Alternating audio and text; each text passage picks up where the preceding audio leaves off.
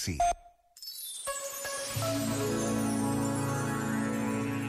A verdadeira sabedoria, afirma o Papa Francisco, pressupõe o encontro com a realidade. Hoje, porém, tudo se pode produzir, dissimular, modificar. Isto faz com que o encontro direto com as limitações da realidade se torne insuportável. Em consequência, implementa-se um mecanismo de seleção, criando-se o hábito de separar imediatamente o que gosto daquilo que não gosto, as coisas atraentes das desagradáveis. A mesma lógica presida à escolha das pessoas com quem se decide partilhar o mundo. Assim, as pessoas ou situações que feriam a nossa sensibilidade ou nos causavam aversão, hoje são simplesmente eliminadas nas redes virtuais, construindo um círculo virtual que nos isola do mundo em que vivemos.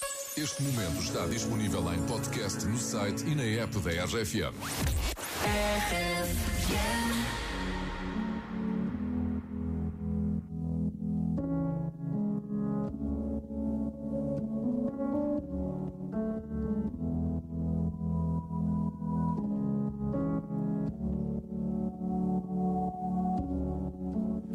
Had a dream. I got everything I wanted. Not what you think. And if I'm being honest, it might have been a nightmare to anyone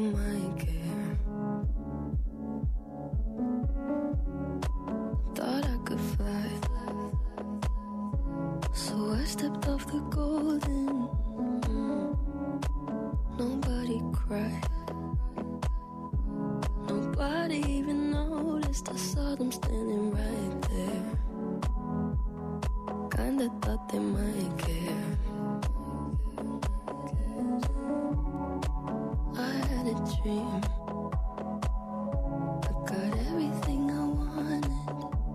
But when I wake up, I see you with me. And you say, as long as I'm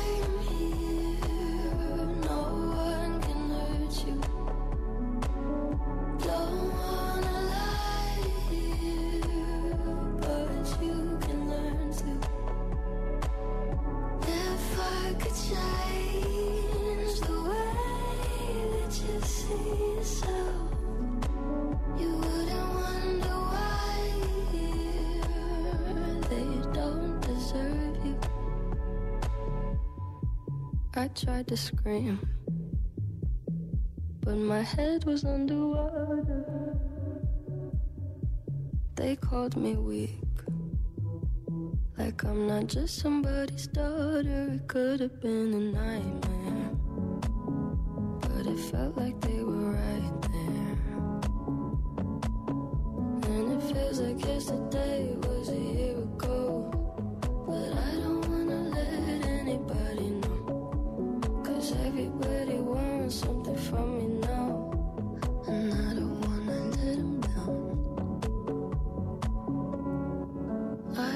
Dream.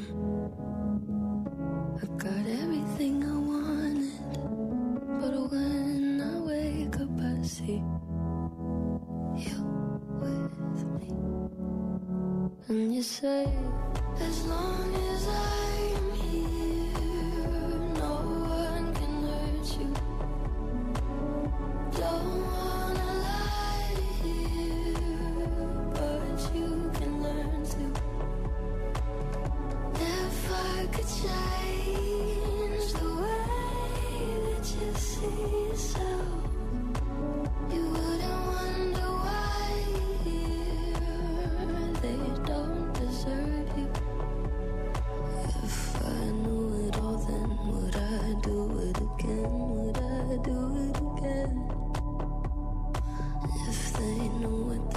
said would go straight to my head, what would they say instead?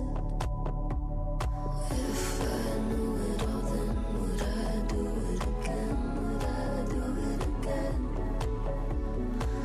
If they knew what they said would go straight to my head, what would they say instead? You only stay with me in the morning. You only hold me when I sleep.